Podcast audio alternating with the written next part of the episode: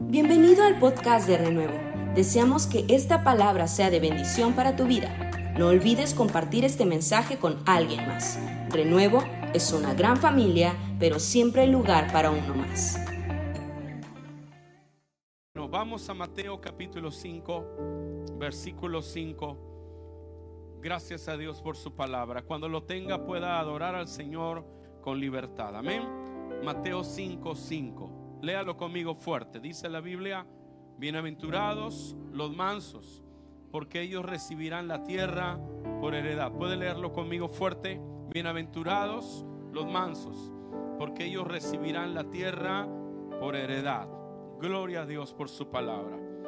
Hemos estado en esta serie que se llama Sobre la roca, aprendiendo sobre el sermón del monte porque el sermón del monte termina diciendo Jesús, cualquiera que me oye estas palabras y las hace, le compararé a un hombre prudente que edificó su casa sobre la roca.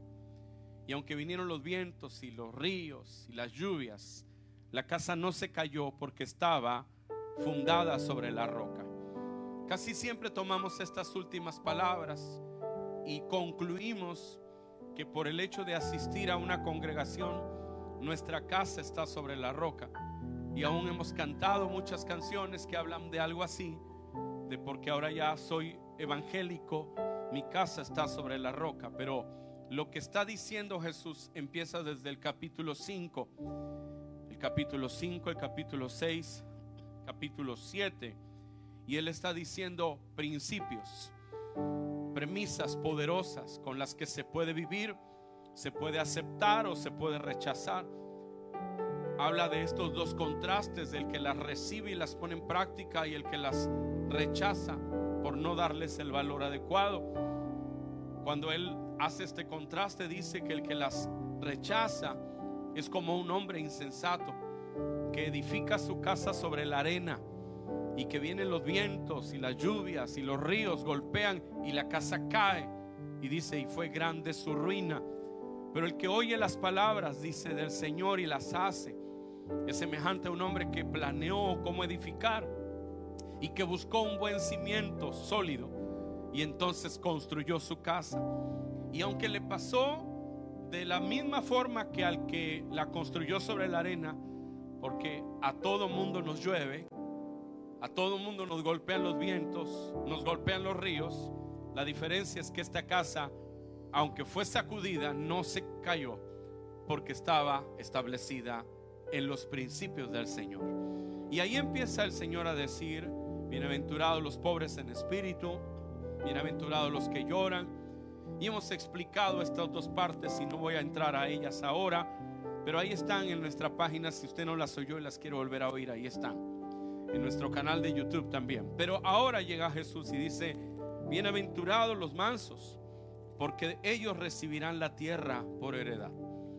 Cuando hablamos de ser manso, nos cuesta un poco de trabajo en una sociedad hostil como la nuestra. Hay muchas formas de percibir este pasaje. Podemos pensar que esto se trata de, de ser alguien que no se defiende. Puede ser percibido como alguien ha dicho, es que somos llamados a ser mansos, pero no mensos. Y este tipo de deducciones en las que pensamos que la vida cristiana y veces nos toca bailar con la más fea, como se dice comúnmente, y pareciera que los que son mansos son personas que son abusadas, oprimidas, maltratadas, y en ocasiones percibimos equivocadamente lo que el Señor está diciendo en Mateo 5. La palabra en el griego es la palabra praus, y es una palabra difícil de traducir al español porque no se puede traducir con una sola palabra.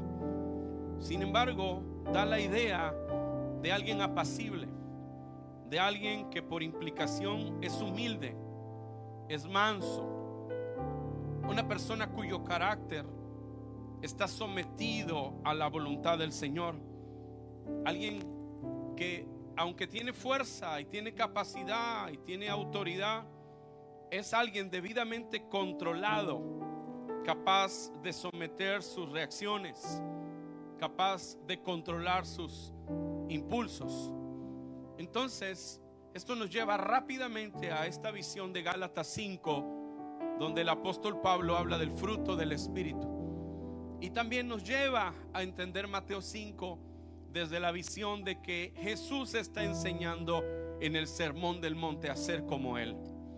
Y entonces, sin lugar a dudas, nos acercamos a un elemento valioso del carácter de Cristo en nosotros, la mansedumbre. Ahora, hay veces pensamos que mansedumbre es como negligencia. Eso no es lo mismo. Mansedumbre no es ser igual a ser negligente o perezoso o flojo. No hago lo que tengo que hacer porque soy manso. No tomo la decisión que debo de tomar porque soy manso. No, eso no es lo que dice ese pasaje. O no voy a moverme en algo que debo yo hacer porque yo soy alguien manso, que estoy esperando en Dios. No, hay cosas en la vida cristiana que nadie las va a hacer si usted no las hace. Y Dios nos ha dado la autoridad y la instrucción para poderlas hacer.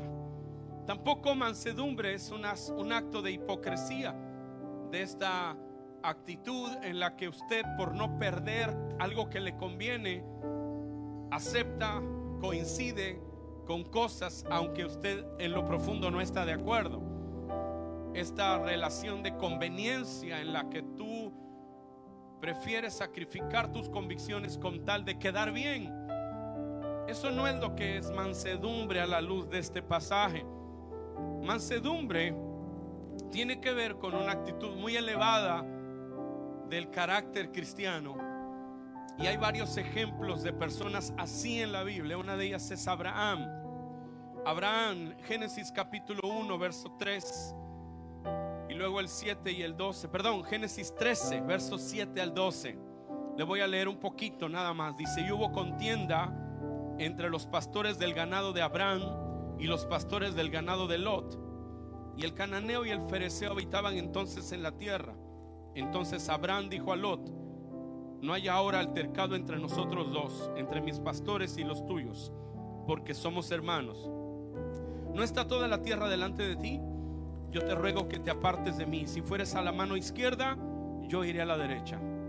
Y si tú a la derecha, yo iré a la izquierda. Y vea lo que hizo Lot. Escucha, se armó una pelotera un día antes. Se pelearon los pastores de Abraham con los pastores de Lot. No sabemos ahí qué pasó, si hubo puños, si hubo patadas voladoras, no sabemos, pero hubo un pleito. Y entonces Abraham llamó a Lot y le dijo, no debemos estar así porque somos hermanos. Si tú vas a la izquierda, mis pastores van a ir a la derecha. Y si tú vas a la derecha, mis pastores van a ir a la izquierda. Y ve lo que le dice. Dice, y alzó Lot sus ojos y vio la llanura del Jordán, que toda era de riego la llanura del Jordán. O sea, era, era, era la tierra más fértil que podía verse allí. Lot dijo, esto es para mí. En términos de nosotros diríamos que agandalló, ¿no? O sea, le, le pusieron y agarró bien. Y a Lot le quedó la tierra del desierto. Sin embargo, la palabra de Dios nos dice a nosotros, allí mismo en ese pasaje, Dice que toda era región como de huerto de Jehová, como la tierra de Egipto en dirección de Seor, antes que destruyese Jehová a Sodoma y a Gomorra. Entonces Lot escogió para sí toda la llanura del Jordán. Y luego dice, y se fue Lot hacia el oriente, y se apartaron el uno al otro. Abraham acampó en la tierra de Canaán, en tanto que Lot habitó en las ciudades de la llanura y fue poniendo sus tiendas hasta Sodoma. Entonces tú descubres aquí que la actitud de Abraham es la actitud de alguien que prefiere aparentemente perder con tal de estar en, la, en el diseño y en el destino de Dios. Porque para ese entonces Dios ya le había dicho a Abraham, sal de tu tierra y de tu parentela y de la casa de tu padre a la tierra que te mostraré. Y haré de ti una nación grande y te bendeciré y serás bendición. Y bendeciré a los que te bendigan y maldeciré a los que te maldigan. ¿Qué está pasando con Abraham? ¿De dónde sale su mansedumbre? Su mansedumbre no sale de que es un tonto. Su mansedumbre no, no sale de que él es un hipócrita.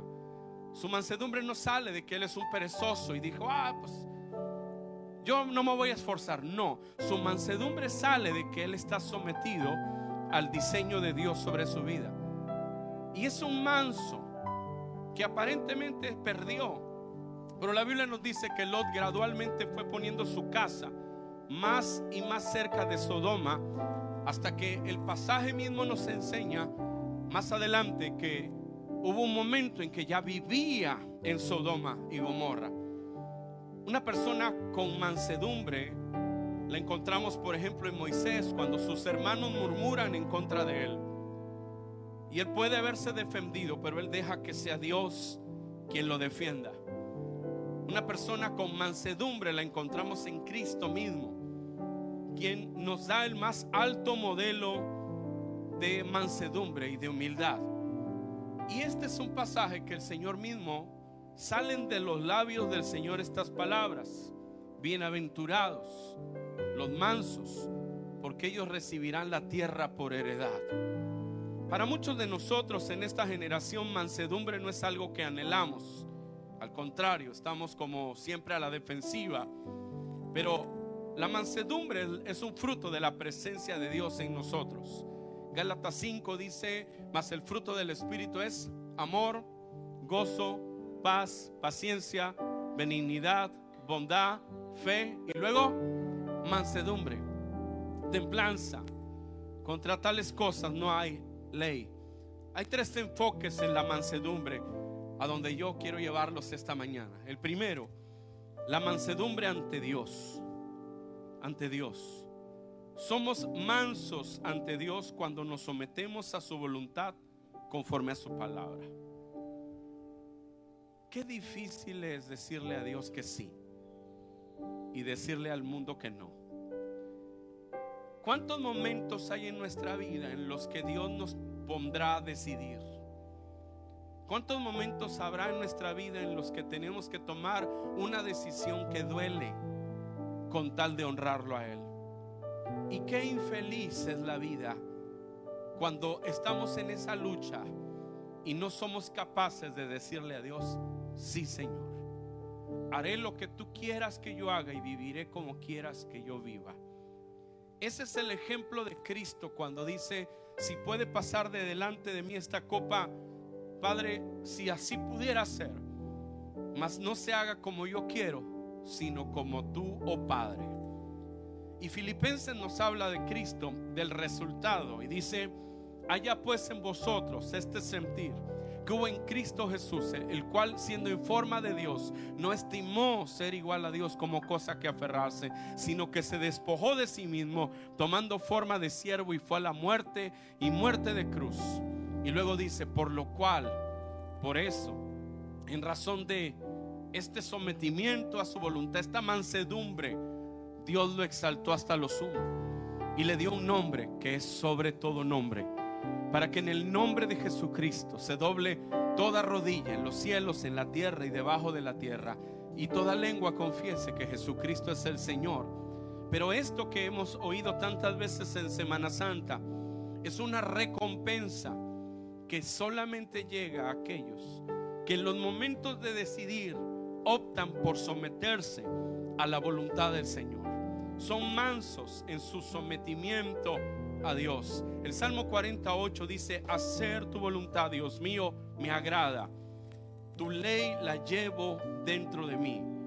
Mateo 12:50 dice, porque todos los que hacen la voluntad de mi Padre, dijo Jesús, estos son mis hermanos, mis hermanas y mi madre. Mateo 26:42 dice otra vez fue y oró por segunda vez y dijo, Padre mío, si esta copa no puede pasar de mí sin que yo la beba, que se haga tu voluntad. Este punto en el que podemos decirle a Dios, aquí estoy, haz lo que tú quieras hacer conmigo. Que se, dice sencillamente, se dice muy fácil, pero puede ser uno de los momentos más duros de nuestra vida. ¿Es Dios capaz de estorbarnos? ¿Es capaz Dios de intervenir en nuestra vida? Arruinando nuestros planes? Sí, sí lo es. Es posible que sigamos creyendo en Dios aunque sabemos que Él nos arruinó algunos de los planes que nosotros teníamos. Podemos alguna vez en la vida ir en una dirección en la que el Señor nos está hablando y, nos está diciendo, esa no es mi voluntad. Estás mal en la ruta que tomaste. El camino que estás tomando yo no lo apruebo. Podemos caminar algunos días con este sentir en el corazón, pero cuando tú eres capaz de someterte con un corazón manso ante Dios, he oído alguna vez creyentes que dicen, ¿por qué Dios hace esto en mi vida? ¿Por qué Dios se mete en mi vida así? ¿Por qué Dios no quiere mi felicidad? ¿Por qué Dios no me deja ser feliz? Pero el Señor dijo, bienaventurados los mansos, porque ellos recibirán la tierra por heredad. Entonces el Señor Jesús está diciendo que para Él la actitud de más grande victoria y más grande éxito y más, más grande felicidad ocurre cuando nos sometemos a su voluntad. La segunda, el segundo enfoque de la mansedumbre tiene que ver con los hombres. Las personas que son capaces de ser mansas con las demás personas. Son mansos ante los hombres. En que son fuertes, pero también humildes, apacibles, pacientes, sufridos. Nos cuesta trabajo eso, ¿no? Y, es complicado callarnos la boca, ¿no? Mi mamá decía, cállate la boca, ¿no? Decían las abuelitas, ¿no? Los hijos, ¿no? Ese es otro tema, no lo voy a tocar ahora para que no se enojen los muchachos de, de, One Way. Pero el tema es la mansedumbre entre nosotros. Yo recuerdo haber ido a congregaciones donde teníamos un equipo de servidores que ayudaban en los congresos y llegaba uno de esos hermanos que no le puedes decir que no se siente ahí. No, le dices ahí no porque esa sí está reservada y se endemonian en ese momento de, aquí de casa no, ¿verdad? Pero se endemonian cuando le dicen, no, ahí en esa silla no se siente, por favor, porque es una área especial que está planeada para otro asunto. Cuando nos dicen que no, cuando nos ponen una línea, por eso oía yo a alguien que decía algún tiempo en el tema de la vida, decía, ¿quieres conocer a un líder? Písale un callo. Pues cómo reaccionamos en los momentos en que las cosas no se ajustan a lo que deseamos, a lo que queremos. Y Dios nos llama a ser mansos. Y el tercer enfoque tiene que ver con la familia. Ahora sí me voy a meter a lo otro. La familia. Cuando tú obedeces un principio de Dios, nunca te equivocas. He oído a mi esposa decir vez tras vez, el que obedece no se equivoca. Y hoy estábamos en la recámara listándonos, le dije, predícame un poco sobre eso, de que el que obedece nunca se equivoca. Y es una cosa muy interesante porque tú, cuando tú sigues un principio, aunque no te parezca justo, pero tú lo sigues porque Dios lo dice, porque Dios así lo enseña en su palabra y tú lo crees, Dios te va a honrar, aunque te parezca absurdo. Y eso pasa mucho en la vida de los hijos en la, en la casa. Cuando uno está joven, uno tiene su propio manual de cómo debiera de ser la familia. ¿Sí? Cuando eras, chico, ¿te acuerdas cuando eras joven? Algunos de nosotros alguna vez fuimos jóvenes. ¿Te acuerdas cuando tú eras joven? Tú querías inventar, inventar tus propias leyes. Y tú creías que tú eras un catedrático en cuanto a guiar una familia. Cuando crecimos nos dimos cuenta que no era así y empezamos a valorar a nuestros papás. Dijimos, ahora entiendo a mi papá, ahora entiendo a mi mamá. Pero la realidad es que si hay un lugar donde la mansedumbre la necesitamos, en la familia. Sometidos no solamente a las personas, sometidos por sobre todo a la palabra de Dios. Amén. Porque eso dice la palabra, por ejemplo, cuando hablamos de la relación esposo y esposa. Y dice la escritura que las casadas estén sujetas a sus maridos. No se enojen conmigo, señoras. Eso no tiene nada que ver con usted. Pero eso dice la Biblia. Pero antes de que diga así, dice que nos sometamos unos a otros en el temor del Señor. Así que como varones necesitamos también tener un sometimiento en el tema de el pacto, el compromiso que tenemos con nuestra esposa. Ese es un sometimiento del varón hacia su pacto con ella. Y es fácil entonces para una mujer seguir a un hombre que la cuida, que la ama, que la respeta, que la valora. Ahí era donde tenían que decir todas las señoras, amén, y darle un aplauso a Jesús, amén. Gloria a Dios. Este sometimiento en el que yo puedo ver el principio detrás de una instrucción, el principio que viene de Dios y yo me someto a Él, ese principio es el que yo honro. Tal vez no me parece que tiene sentido, pero la palabra de Dios lo dice. Así que cuando la familia está sometida a la palabra, la, familia avanza a mejores territorios, territorios nuevos de paz, de felicidad, de poder, de prosperidad. Igual cuando una familia no se somete a la palabra de Dios, retrocede, pierde terreno, pierde victoria, pierde plenitud, pierde prosperidad.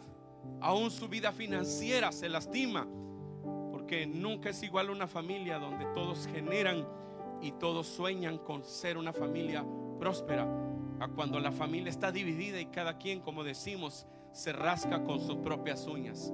Es muy difícil vivir prosperando en una familia donde nadie se somete a nadie.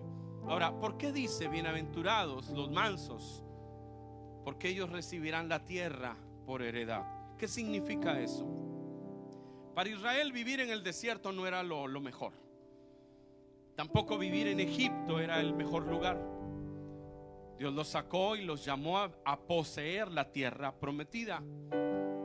Y vez tras vez en la escritura nos deja entre líneas descubrir que cuando Dios habla de entrar a la tierra, Dios habla no solo de conquistar un territorio de tales medidas, sino con disfrutar de una relación con Él que traiga paz, que traiga reposo, que traiga descanso. Génesis dice que Dios descansó el séptimo día. Pero yo le pregunto, si Él es el Todopoderoso, ¿por qué tiene que descansar? Si Él no se cansa. Pero Él está dándonos un modelo de cómo la vida se planea. Él creó al hombre y el séptimo día ya estaba Adán allí. Ya en el huerto estaba Adán. Y Dios le da un modelo a él de una vida en la que se descansa. Así que la vida no solo es trabajo. Alguien diga aleluya. Gracias por su entusiasmo. Algunos pensamos que la vida es solamente trabajo. Este mundo nos ha dado ciertos estereotipos que nos oprimen socialmente. Nosotros tenemos hoy en este mundo personas que no tienen la capacidad para tener a sus hijos en una escuela privada, pero como la compañera del trabajo los tiene en la escuela fulana, yo también los debo meter allí porque mis hijos no van a ser menos. Hay personas en este mundo que no tienen la capacidad de tener el auto que manejan, pero entonces como la agencia se los puede dar y la agencia dice lléveselo con un mínimo enganche, o usted y yo vamos a la tienda esa amarilla o a la tienda esa color rosada, entramos y cuando salimos irá andando y llorando. Es el versículo que se queda con nosotros. Cuando nos llega el primer recibo, empezamos a llorar.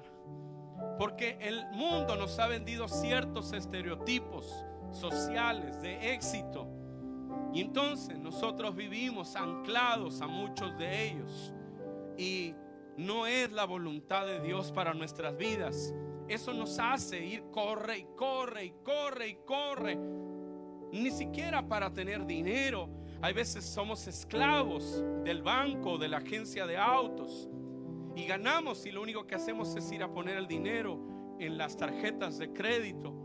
Y entonces la empresa dice, tiene que quedarse este otro día a trabajar. Y toda la noche y mañana y el domingo. Y hay empresas que si pudieran inventar un día número 8, lo inventarían. Hay empresas donde tú no tienes vida. Esa película del, de, de ¿cómo se llama? La muchacha esa que auxilia a una señora en una casa de modas. Pasante de modas. Si no la ha visto, véala. Por fin, ¿cómo se llama? El diablo se viste a la moda. Ya recomendé la que no era. Ok, borre eso. el diablo se viste a la moda y la chica está desesperada porque le han, le han dado algo que no tiene, le han puesto en el corazón algo que no tiene. Y así trabaja este sistema, te, te ofrece algo que tú no tienes, te da nueve cosas y te dice hay una décima que te la tienes que ganar de esta manera. Entonces la chica tiene un puesto de asistente, pero ella quiere mejorar y quiere ser y tener un lugar más alto y y un día alguien de los de la empresa le dice, cuando ya estés divorciándote, ya estás lista para un ascenso. Y la vida a veces nos enseña eso. Y Dios nos enseña otra cosa. Dios nos enseña que hemos sido llamados a tener la tierra como herencia. Cuando Dios dice, bienaventurados los mansos, porque ellos recibirán la tierra por heredad. Dios está hablando de que la gente que está sometida a Dios, a sus planes, a sus diseños, a sus propósitos, siempre, tarde o temprano, va a descansar. Tarde o temprano va a respirar y va a decir, bendito sea el nombre del Señor que puso mis pies sobre peña, que enderezó mis pasos, que puso un cántico nuevo en mis labios. Lo oirán muchos y temerán y confiarán en el Señor. Hebreos capítulo 4 versos del 1 al 4 y luego del 6 al 8. Se lo voy a leer. Dice, tenemos pues, temamos pues, no sea que permaneciendo aún la promesa de entrar en su reposo, alguno de vosotros parezca no haberlo alcanzado. Él habla del reposo de Israel al que fueron llamados, a la tierra, a la paz.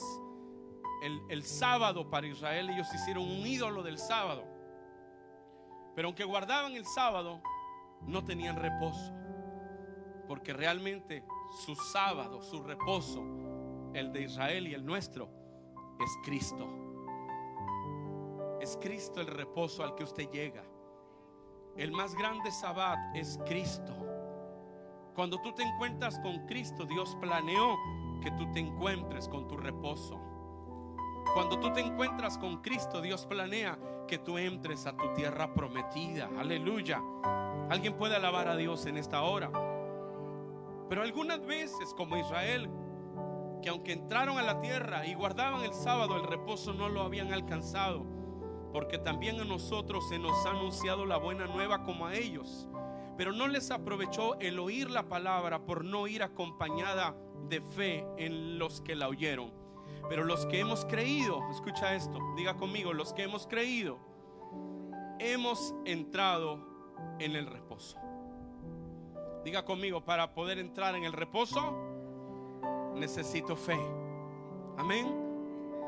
Pero los que hemos creído hemos entrado en el reposo de la manera que dijo, por tanto juré mi ira, no entrarán en mi reposo, aunque las obras suyas, estaban acabadas desde la fundación del mundo. Porque en cierto lugar dijo así del séptimo día, y reposó Dios de todas sus obras en el séptimo día. Por lo tanto, pues, que falta que algunos entren en él y aquellos a quienes primero se les anunció la buena nueva no entraron por causa de la desobediencia. Otra vez determina un día diciendo, después de tanto tiempo por medio de David, como se dijo, si oyereis hoy su voz, no endurezcáis vuestros corazones, porque si Josué les hubiera dado el reposo, no hablaría después de otro día porque el que ha entrado en su reposo, también ha reposado de sus obras, como Dios de las suyas. Procuremos pues entrar en aquel reposo, para que ninguna, ninguno caiga en semejante ejemplo de desobediencia. Israel vivió lejos del reposo de Dios, vivió lejos de la paz de Dios. Ahora, el Salmo 25, 12 dice, ¿quién es el hombre que teme a Jehová? Él le enseñará el camino que ha de escoger. Gozará él de bienestar y su descendencia heredará la tierra. ¿Por qué asocia heredar la tierra con el temor a Dios si ellos ya estaban en la tierra prometida? Pero Dios está usando esta terminología para describir su paz, su plenitud y su descanso. Dice la palabra del Señor, Salmo 37, 11, pero los mansos heredarán la tierra y se recrearán con abundancia de paz. Amado, Algunas veces, como Lot, ganamos las peleas, pero perdemos. Voy a decirlo de nuevo. Algunas veces, como Lot, ganamos las peleas, pero perdemos. Ganamos, pero perdemos. Un día oí a Tommy Tenney que estaba dando una prédica sobre la unidad. Él vino aquí a Veracruz y predicó a los pastores y él dio una ilustración y dijo que cuando van de cacería llevan algunas veces un perro de esos cazadores que van ahí olfateando todo. Y a veces el perro se encuentra un zorrillo. Y el cazador le suelta al perro, pero si no es experto, él deja que el perro se pelee con el zorrillo. Y bueno, el perro tiene más fuerza que el zorrillo. Así que le gana. Pero el perro queda enfermo. Porque el zorrillo empieza a llenarlo de su perfume. Y aunque el perro ganó porque tenía más fuerza, el perro pasa varios días enfermo.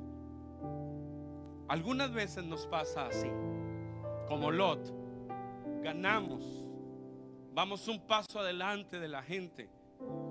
Tenemos una doble intención en nuestras relaciones, en nuestras amistades, pero en el camino nos enfermamos. Los mansos no son las personas que van un paso adelante de otros tratando de ver cómo les quitan.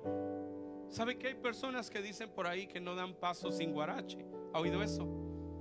Hay personas que hemos sido así, un poco manipuladoras, un poco trinqueteras. Hacemos las negociaciones de cierta manera que siempre ganamos nosotros. Algunos somos un poco trepadores. Nos relacionamos con alguien para subir. Una cosa es subir, otra cosa es trepar. Y hay personas que hemos sido así durante años, trepadores, no damos una amistad genuina, simplemente nos subimos arriba de alguien para llegar a donde queremos llegar. El Señor dice que los mansos, ellos reciben una herencia. ¿Va conmigo? Y todo tiene que ver con Cristo. Ahora, Jesús nos dice así en Mateo 11, venid a mí, escucha, venid a mí todos los que estáis trabajados y cargados. ¿Cuántos han oído ese pasaje? Y se los hemos predicado a los nuevitos, ¿verdad? Siempre. Pero Mateo 11, 28 al 30 dice, venid a mí todos los que estáis trabajados y cargados, y yo os haré descansar. Llevad mi yugo sobre vosotros, y dice, y aprended de mí, que soy manso y humilde de corazón, y hallaréis descanso para vuestras almas, porque mi yugo es fácil y ligera mi carga. Él no está diciendo a todos los pecadores, Ven, venid a mí todos los trabajados y cargados, punto, amén. No, Él está diciendo, todos los trabajados y cargados vengan a mí y aprendan de mí, que soy manso y humilde, y ese descanso que necesitan los trabajados y cargados, ese descanso vendrá a sus vidas. Tomen mi yugo, caminen conmigo en el yugo si están cargados y están trabajados, si están cansados, pónganse en mi yugo, caminen como yo camino, aprendan a ser mansos y humildes de corazón y ustedes encontrarán el descanso y la ligereza para vivir que ustedes necesitan. Algunos de nosotros vivimos cargados y trabajados. Pensamos que si no hacemos algo, no comeremos. Y la vida se volvió gris. La vida dejó de brillar. Pero el Señor dice, si ustedes se, someten a mí, caminan conmigo, ustedes tendrán paz, tendrán reposo, tendrán descanso. Eso es lo que significa tendrán la tierra por heredad. Entrarán a la tierra de su reposo. Ahora estas dos virtudes nosotros los pentecostales oramos que Dios nos dé unción, que oremos y los enfermos sean liberados, que tengamos una palabra profética, que hasta le veamos a la gente todos huesos del esqueleto, digamos te quebraste un hueso hace como 20 años. Todo eso oramos, pero no siempre oramos como Jesús dijo, y aprended de mí, que soy manso y humilde. Wow, esas dos virtudes, esas dos virtudes sí que sí que nos desafían a Dios delante de Dios esta tarde, ¿no? Mansos. Y no es tan sencillo, ¿no? Y humildes. Y es más fácil ser un poco engreídos y presumidos, eso es más fácil. Pero el Señor dice, esta actitud de ser manso y humilde nos lleva a paz, a paz. Ahora, para cerrar y no dejarnos tristes a ninguno de nosotros, Gálatas 5 dice que el fruto del Espíritu es. Así que esto no es algo que tú produces en tus fuerzas. Adoramos a Dios, Andrés. Esto no es algo que tú produces porque te lo propones. El árbol de mango no hace así, hace y empiezan a salir los mangos. El árbol de mango solamente deja que su naturaleza fluya. Si tú tienes a Cristo en tu vida, el Espíritu Santo está en ti ya. Gracias por su entusiasmo. Si tú tienes a Cristo, el Espíritu Santo está en ti ya. Y esa naturaleza que está en ti va a traer el fruto. Algunos estamos muy desesperados tratando de ser cristianos pero es que no se trata de que tú te esfuerces en ser cristiano. Tú no puedes ser cristiano por más que tú te esfuerces. El único que puede hacer la obra en ti y en mí es el poder del Espíritu Santo de Dios. Y ese poder ya está en ti. Solamente tú tienes que tomar esa fe y decirle a Dios, yo creo que en mí hay esa mansedumbre. Es que esta persona tiene un carácter, wow no estoy hablando de ninguno de ustedes, eh, ni me estoy mirando al espejo. ¿Qué tal el carácter del hermano Galicia, Laura? No le pregunten, por favor. Híjole, ¿qué tanto nuestra personalidad? Y algunos decimos, es que yo no quiero ser así. Pero es que no se trata de cuánto te esfuerzas. Se trata de que le creas a Dios que su espíritu está en ti está en ti. ¿Cuánto dura un árbol de ah, nueces en que salga la primera nuez? Dos meses. Tú lo siembras y a los dos meses ya está lleno de nueces. Sacas cuatro costales. ¿Es cierto? Bueno, a lo mejor seis meses. Después de seis meses ya crecieron las nueces y se está doblando. Y dice, sáquele todas las nueces, véndanlas. ¿Sabes que un árbol de nuez a veces tarda cinco, siete, ocho años en dar las primeras nueces? Ahora yo te pregunto, cuando tenía un mes ese árbol de nueces, ¿de qué era? ¿Seguro? Pero no daba nueces. ¿De qué era? ¿De qué? ¿No era de mango? Pues no daba nueces. Cuando tenía un año y no daba nueces, ¿de qué era? ¿De qué? ¿Segura?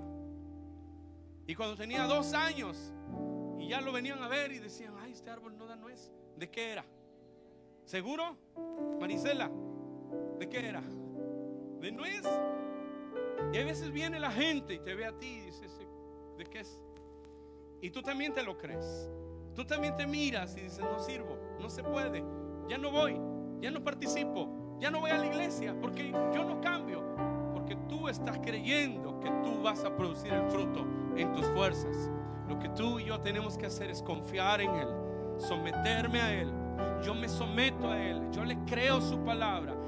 Mansedumbre es con Él primero y luego con las personas. Me someto a su verdad y el fruto va a llegar. Moisés no tenía un carácter tan bonito. Vio a un soldado ahí molestando a un hebreo y fue y le dio y lo mató.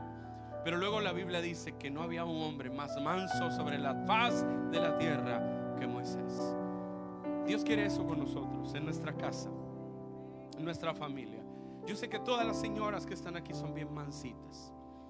Yo las veo tan lindas, tan bonitas. Mansedumbre. Quietud total. Todos los varones que estamos aquí no tenemos mal carácter, para nada. ¿No, verdad? Póngase sobre sus pies. Estas virtudes desatan descanso. En ocasiones ganamos, pero perdemos. Ganamos porque manipulamos, porque oprimimos, porque vivimos en rebelión en la familia. Hacemos nuestra voluntad aunque esté mal. Manejamos a todos. Ganamos pero perdemos. Pero Dios nos llama dichosos a aquellos que son capaces de someterse a Él. ¿Por qué se sometería a alguien a Dios? Porque cree que su herencia, su recompensa y su victoria viene de Él. ¿Por qué Abraham vio que Lot agarró la mejor tierra y no peleó? Porque Abraham creía en lo que Dios le había dicho, en el plan de Dios sobre su vida. ¿Te han hecho alguna injusticia en la vida? ¿Alguna vez alguien te trató, hizo cosas y tú no pudiste defenderte? y te fuiste un poco humillado y mientras caminabas por la calle te sentías con tu dignidad hasta el piso. ¿Alguna vez te ha pasado eso? Y luego llegas a casa y dices, ¿y cómo ves? Pues déjalos. Dios sabe. Y se siente triste el corazón cuando te pasa eso.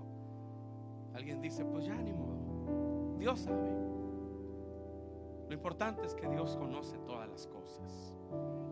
Y si es así, dice la Biblia, bienaventurados los mansos, porque ellos recibirán una tierra de descanso, de reposo, de paz, de plenitud. Porque la gente que cree en Dios, ama a Dios, Dios le recompensa. Si el hombre te sube, el hombre te baja, pero si Dios te sube, no hay hombre que te pueda bajar. Si esta palabra es para ti, levanta tus manos al Señor. Gracias, Señor mío.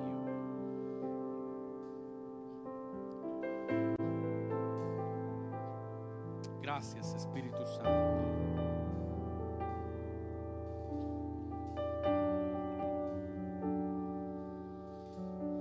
Gracias, Señor, por tu presencia poderosa palabra para nuestras vidas. Aleluya.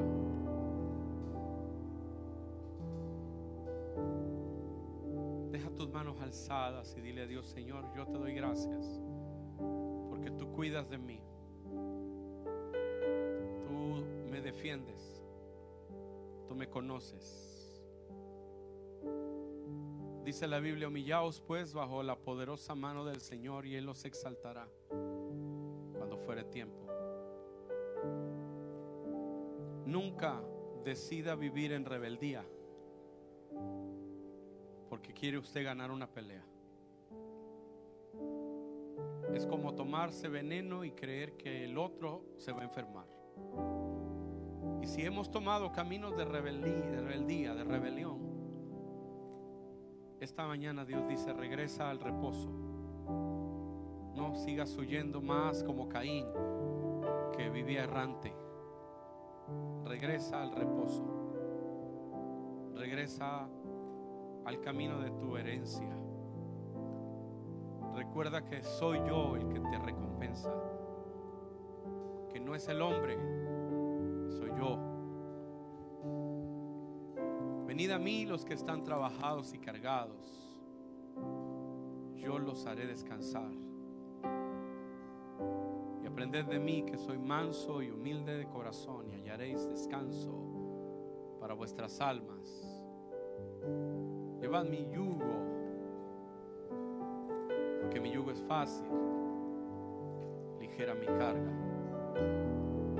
Yo sé que el Espíritu Santo está aquí, Dios nos ha hablado esta mañana. Yo no quiero emocionarle, pero sí le he pedido a Dios que esta palabra nos toque, que esta palabra nos renueve esta mañana. Padre, gracias por tu pueblo, gracias por esta hermosa iglesia a la que tú le hablas hoy. Gracias Señor porque cuando estamos contigo siempre ganamos. Cuando estamos a tu lado siempre ganamos. Señor, porque cuando tú nos das una instrucción y la creemos, siempre habrá fruto. Siempre habrá, habrá resultados. Padre, hoy toma nuestra vida, nuestro corazón Nos rendimos a ti, Señor. Toma nuestro ser. Nos sometemos a tu palabra. Nos sometemos a tu voz.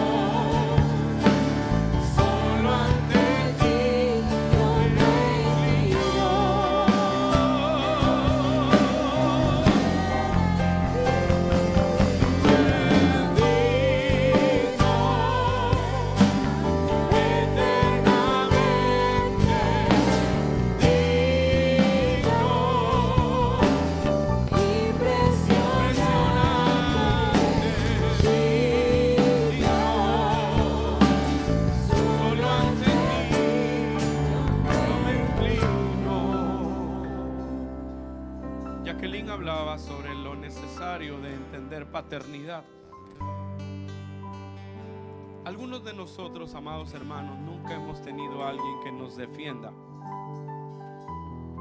Y eso produjo en algunos de nosotros un carácter muy hostil.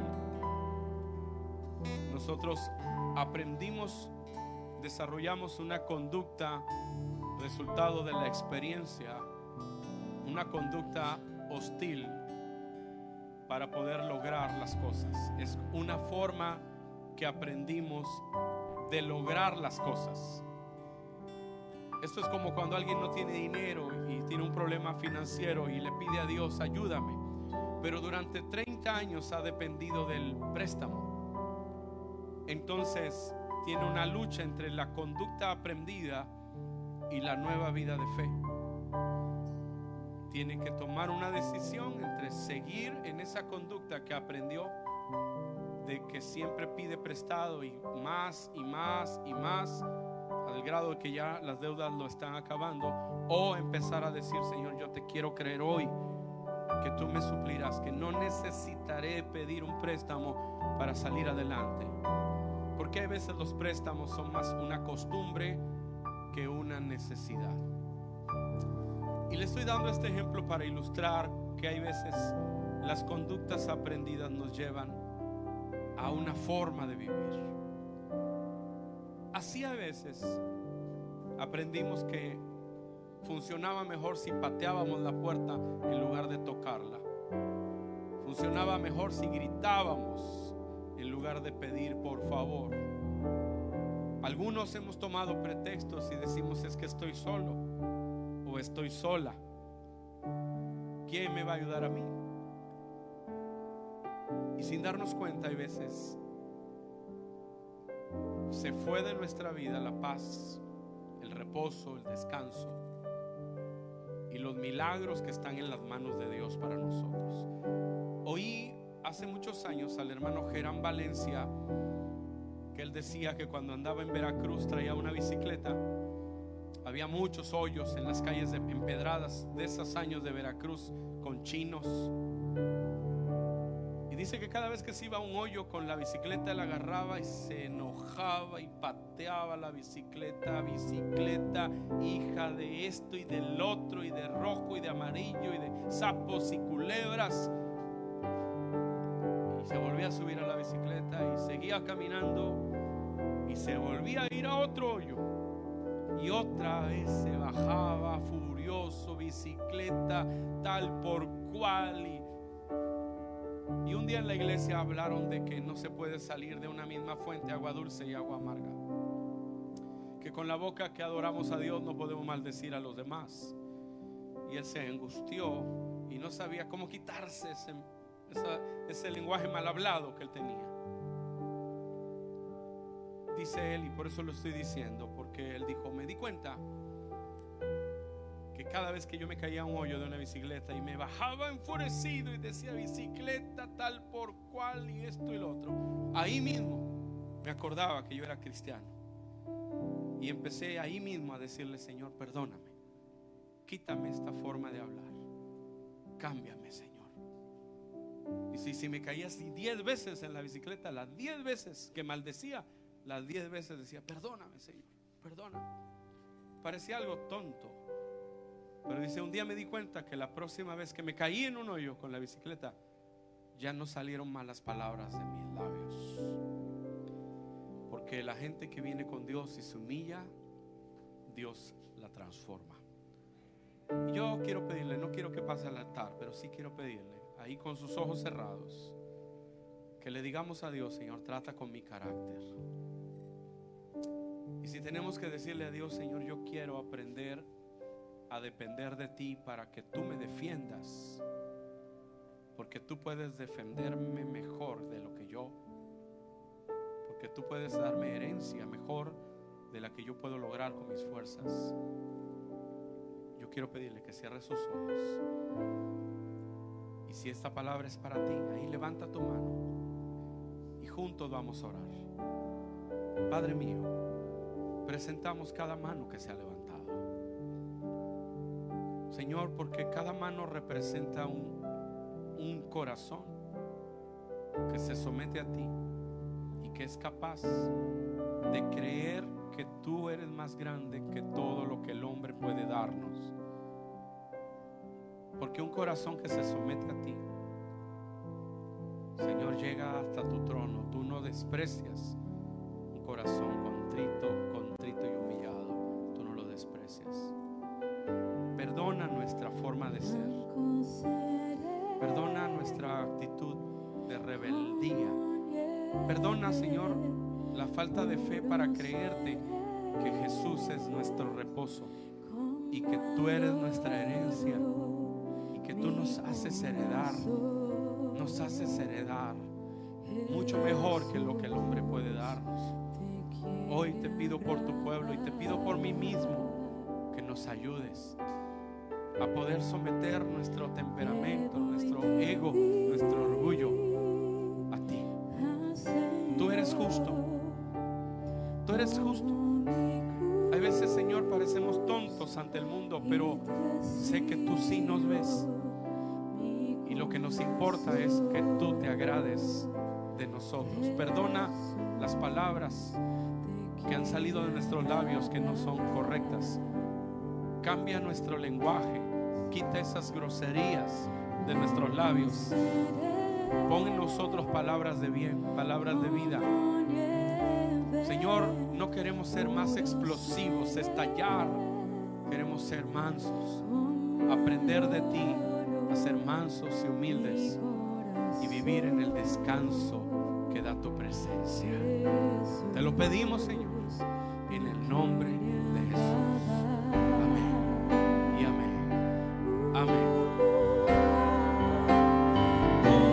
Gracias por quedarte con nosotros hasta el final de este mensaje.